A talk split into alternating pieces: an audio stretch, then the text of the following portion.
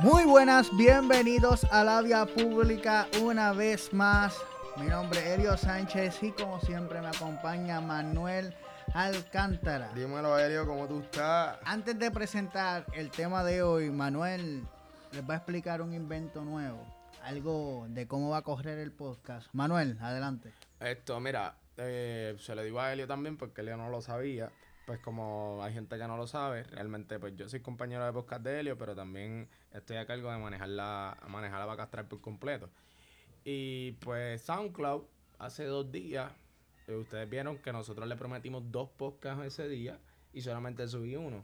Esto, SoundCloud empezó a pedirnos dinero para aumentar nuestro cloud. Y pues realmente pues yo encuentro eso totalmente injusto. No, no es injusto, lo que pasa es que nosotros... No vale la pena. No vale la pena, ¿entiendes? Y pues yo me puse a hacer mi research y empecé a investigar porque necesito que la vía pública siga corriendo. Y pues desde ahora estamos en iTunes y estamos en Google Play. Pero nuestra base no va a ser en SoundCloud, nuestra base va a ser en YouTube. Así que por primera vez llegamos a YouTube, a iTunes y a Google Play. Eso, todo eso lo van a ver desde el domingo en adelante. Sea, Eh, básicamente, estamos en las papas. estamos en las papas. Y si ustedes quieren ver el podcast con el celular en la mano, véanos en YouTube. Si quieren tener el celular en el bolsillo, iTunes o Google Play, estamos. Eh, exactamente. Y pues ya pues como vamos a estar en YouTube, les prometo que algunos temas sí los vamos a hablar en video. Los que podamos planificar los vamos a hablar en video porque yo sé que a ustedes les gusta vernos estas malditas caras de tecato que siempre tenemos. Exacto, yo no sé por qué ustedes son masoquistas, porque ustedes, ustedes ven gente fea todos los días, entonces ustedes quieren ver en video gente fea, ustedes son tan cabrones. Exacto. Bueno, pues vamos al tema. Dale. Esto, el tema de hoy es verdejo, me dijiste, ¿verdad? El tema de hoy es eh, la derrota de Félix Verdejo. Y entré. Algo bien triste que fue totalmente opacado y qué bueno que Por fue totalmente opacado por Dragon Ball Super. y qué bueno que fuera así. Porque jamás en mis 21 años yo he sentido tal decepción como cuando Tito perdió por primera vez. Aunque con Tito se esperaba. Y con Félix también se esperaba, pero es me molestó, me molestó verlo verlo perder porque era era crónica de una muerte anunciada. O Sí. sea, Félix Verdejo estuvo, estuvo dos años fuera del boxeo por dos lesiones, una por un accidente motorístico y otro por porque se lesionó una mano. Eh, y es, y es- no es triste porque él se lo buscó. Sí. O sea, bueno, mira, eh, por lo menos a mí me habían dicho que lo habían penitenciado bastante. Por- Acuartelado, por- acuartelado. por, por fuentes muy, muy factibles que no voy a estar diciendo porque a mí no me gusta estar fronteando, no somos la garata. Esto, pero me habían dicho que inclusive que cuando pasó lo de la motora, a él lo encerraron en un cuarto y él lo único que tenía acceso era para comer. Eso se escucha bien, ah, eso se escucha bien fuerte, pero lo que pasa es que acuérdense, está en juego su carrera, está en juego mucho dinero invertido en ese prospecto. Eh, ahora, Elio, te pregunto, porque la gente sabe, pues por lógica, tú eres el deport guy, ¿entiendes? El tipo del deporte, sport guy. Yo no soy, tan- no soy tanto. Te pregunto, ¿por qué tú dices que se esperaba que él perdiera? Bueno, O sea, el fanático del boxeo, porque va a haber gente que va a decir, yo no esperaba que él perdiera. Sí, me tomó pero- de sorpresa. sí, porque tú no eres fanático del boxeo, quizás. Mira, ¿qué, qué pasa? Eh, antes de que él tuviera ese mini retiro que tuvo del deporte, Ah, a, eh, de esos dos años que estuvo fuera, él venía de peleas malísimas. Tú fuiste testigo de una, yo creo que en el Coliseo. Sí, exactamente. Yo fui al Eh, coliseo una- cuando peleó contra, yo creo que un mexicano, yo creo que Era fue. no, un uruguayo. Y realmente tambaleó. Y ganó, y yo me sorprendí que ganó. Todos estábamos cagados, pensábamos que él iba a perder. Pues, ¿qué pasa? Yo desde el 2012 sigo a Verdejo desde que se hizo ¿En profesional. serio? Cuéntame más. Cabrón, mamá bicho. Eh, él desde el 2012, eh, cuando se hizo profesional, tú ves cómo era Verdejo y lo que prometía hacer Verdejo, claro, peleando con Chata. Peleando con Chata, cualquiera, hasta Juanma pensábamos que iba a ser un buen boxeador. Sí, sí, sí, pero ¿qué, qué, qué tú quieres decir con peleando con chata? No, explícate eso porque, acuérdate, va a haber gente que va a escuchar este podcast y va a decir, ah, este lo que viene es hablar mierda de verdejo. No, ¿Qué ok, tú me quieres decir pues con que que en la- peleando con chata? en la ¿Qué para primera ti es die- un chata en el boxeo? Un chata en el boxeo es un tipo que no tiene habilidad, que está ahí por ganarse el dinero y ya. Es un tipo que mm, tú sabes que ese tipo no está peleando ahí porque su sueño es ser boxeador, eh, campeón mundial. Ese hombre está peleando ahí por, por porque su familia coma. Sí, Eh, y, y, y, peleador por peleador, de las 10 peleas De, que de- de- de la- primera pasan las cinco pre- peleas chata. Está bien, muy joven.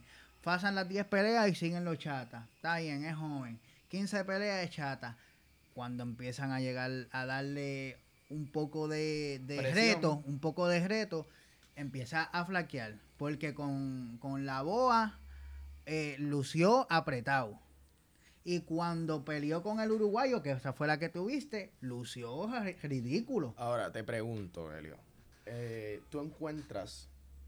acuérdate, Verdejo fue a las Olimpiadas. Y hay que admitirlo, nos representó súper bien. Y, y le dio y Lomachenko dice que él fue uno de los mejores que le dio pelea. Basil Lomachenko. Pero te pregunto, o sea, ese verdejo de la Olimpiada no es el verdejo que nosotros vimos cuando entró al boxeo. Eh, nosotros vimos un Verdejo mucho mejor porque Verdejo, Verdejo era un muchacho bien atlético, Ah. pero peleaba con gente que, que, que no eran No, no, O sí, sea, sí, pero, es que- pero, ok, ok, vamos a ponerlo desde este punto. En las Olimpiadas tú peleas con lo mejor de lo mejor, No, ¿no? no.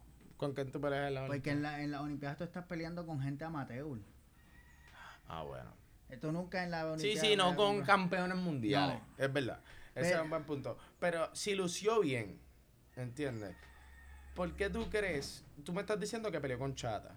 Pero, ¿qué tú me quieres decir con el hecho de que él, él perdió porque, pel- porque peleó con Chata? O sea, ¿tú, ¿qué tú crees que tú, siendo el manejador de Verdejo, hubieras hecho? Claro, nosotros no sabemos de eso. Vamos a Yo, especular. mira, ¿Qué mira. tú hubieras hecho? ¿Le hubieras dado retos más grandes? Yo, yo, yo cuando, y Joel sabe esto porque yo lo hablaba mucho con Joel, cuando Verdejo empezó a ganar la número 15, la pelea número 15, 14, 16 por ahí, yo dije, ya es hora, ya es hora de que, de que lo manden contra Sí, un y tú campeón. no eras el único, la gente lo decía. Ah, vamos a eh, contra un campeón o hagan algo porque si siguen así, eso es lo que va a hacer. Verdejo va a ser va- Verdejo va a ser el mejor de los chatas y eso es lo que se ha convertido hoy, porque cuando lució mal con el uruguayo, todo el mundo lo criticó, la gente no fue, "Ah, qué bueno Verdejo." Y en verdad, en verdad, cuando perdió, yo dije, "Coño, qué bueno que perdió", porque él iba ganando.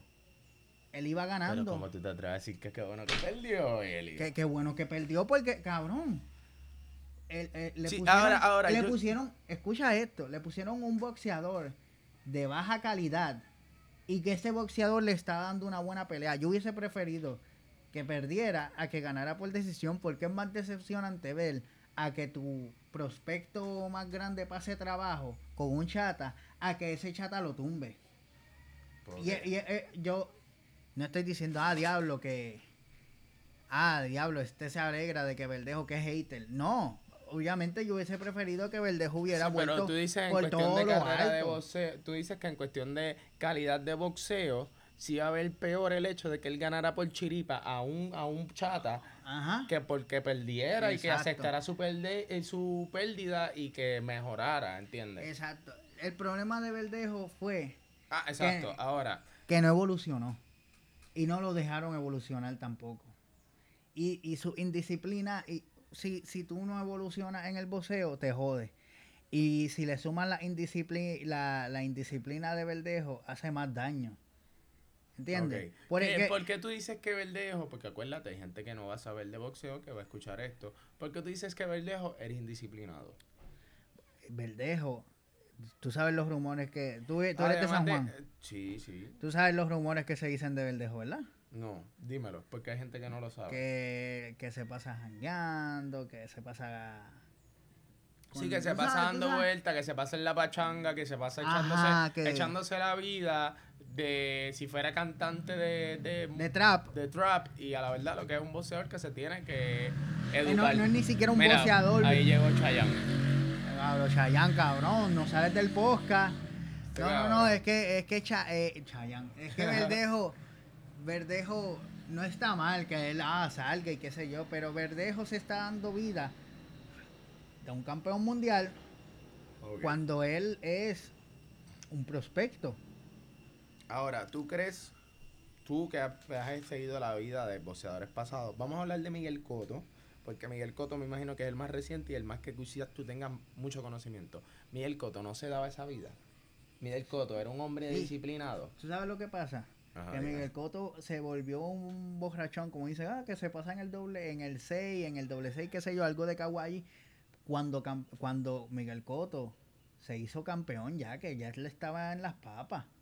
O sea, que... que O sea, tú- Miguel tú- Cotto tú me cuando estás diciendo, empezó- Miguel Cotto no jodía hasta que se convirtió en campeón. Mundial. Miguel Cotto nos jodía hasta que salió de su fase de prospecto. Te pregunto, eh, ¿tú crees que Miguel Cotto... Y además, perdón, Miguel Cotto, además Miguel Cotto, escucha esto, además Miguel Cotto jodía cuando no tenía eh, peleas programadas, pero Miguel Cotto, tú sabes que cómo estrenaba Miguel Cotto, tú lo has visto, tú has visto videos y tú sabes que Miguel Cotto iba bien enfocado. Sí, sí, a- él, a era la- una- él era un boxeador súper concentrado. ¿Qué pasa? Y Inclusive no por, eso, que... por eso le por poquito, le- bueno, por poquito no, le dio una pela a Mayweather, que eso yo como boricua lo digo con orgullo. Ese cabrón Le le, dio- partió le- la vida a él Mayweather. perdió, él, él perdió, él perdió por decisión, Él perdió, pero le partió pero le partió la lo- cara, nadie le ha partido la cara a Mayweather como Cotto. No te tienes que ir tan lejos a Miguel Cotto. Vamos a comparar a Verdejo con el Sniper Pedraza. Con Pitufo. Con Pitufo, eh, mira, Pedraza, Pedraza perdió. Ya Ah. Pedraza, Pedraza lo noquearon. Pero Pedraza es un tipo que ahora mismo se está considerando. Escucha esto. Sniper Pedraza se está considerando para ser uno de los de un oponente de, de Lomachenko. La, la pelea que perdió Pedraza fue defendiendo un título. Pedraza es un boxeador ahora mismo elite. Sí, porque no, eh, porque, ok, eso es una rúbrica en sí, para que ustedes entiendan, que se hace en el boxeo. Aquí en Puerto Rico, explica lo, cómo, por, por qué, lo, Ok. con- por qué ustedes ven a los de la garata tan agitados, por qué ustedes ven la gente tan encojonada. No es porque odian a, a, a es que mira, mira, el, el linaje de, de boxeadores en Puerto Rico, a lo mejor ustedes no, le- no los recuerdan porque ustedes nunca están, ustedes ven las peleas y ya, pero si ustedes se van a la historia, a la historia del boxeo en Puerto Rico, nosotros, si se sacara un ranking de países boxeadores, nosotros estuviéramos primero o segundo. Entonces, la historia de Explica nosotros es que los exacto. prospectos de nosotros lleguen invictos a ser campeones mundiales. Y que después de que sean campeones mundiales, si pierden, pues perdieron. Y si ganan, pues ganaron. Y si ganaron cinco campeonatos más invictos, pues los ganaron. O sea, Pero tú, la, la regla es, no, yo no conozco, y a lo mejor lo hay, y yo no sé, pero yo no conozco un prospecto, un, un boxeador reconocido que, Que de en- en- prospecto que haya de perdido. prospecto haya perdido jamás. Yo lo he visto. En Puerto Rico nunca lo he visto. Ahora te pregunto, Helio. Eh, ¿Tú crees que la car- cómo tú ves la carrera de Verdejo? Yo ahora mismo, Verdejo y Boarón habló, tuviste el post que dijo Boarón, que fue decepcionante, que Sí. los tres que él firmó con Verdejo ya son campeones mundiales y Verdejo no lo es. Es decepcionante. Boarón, Bo- Verdejo tiene que rogar que Boarón le dio otro chance y Verdejo tiene que llegar Romperse y, el y- culo. y romperle la Y madre yo que le Verdejo pongan al puede, frente. y yo sé que Verdejo puede. Y yo, y sé que Verdejo tiene el talento. Porque él tiene el talento, lo que pasa es que él no tiene la disciplina. No, tú sabes lo que tiene que hacer Verdejo ahora. Ya, ya, tú me dijiste que él lo acuartelaron y no funcionó. Ahora él tiene que cambiar esa esquina completa. Tiene que hacer un cambio drástico porque hay algo que en, en él que está fallando. Sí. Y, Eh, si, y si vuelve, ahora sí, si vuelve y luce mal o si vuelve y lo noquean, es que él ya dio su límite, como pasa en muchos deportes, como en el baloncesto, que a lo que se le llaman boost. Un rookie que tú crees que va a ser bueno y cuando llega a, la- a las grandes ligas, no, no, no da la talla. Tú pensabas que era bueno en las pequeñas ligas. A lo mejor eso es lo que le está pasando a Verdejo. Esperamos que no. Pero si pasó, Pasó. hay más boxeadores. Exactamente. Y esto fue la vía pública. Esto fue la vía pública, ya van 15, Espero- 15 eh, minutos. Sí, espero que les haya gustado. Eh, pues como les dije, acuérdense, ahora nos pueden encontrar en iTunes, Zoom.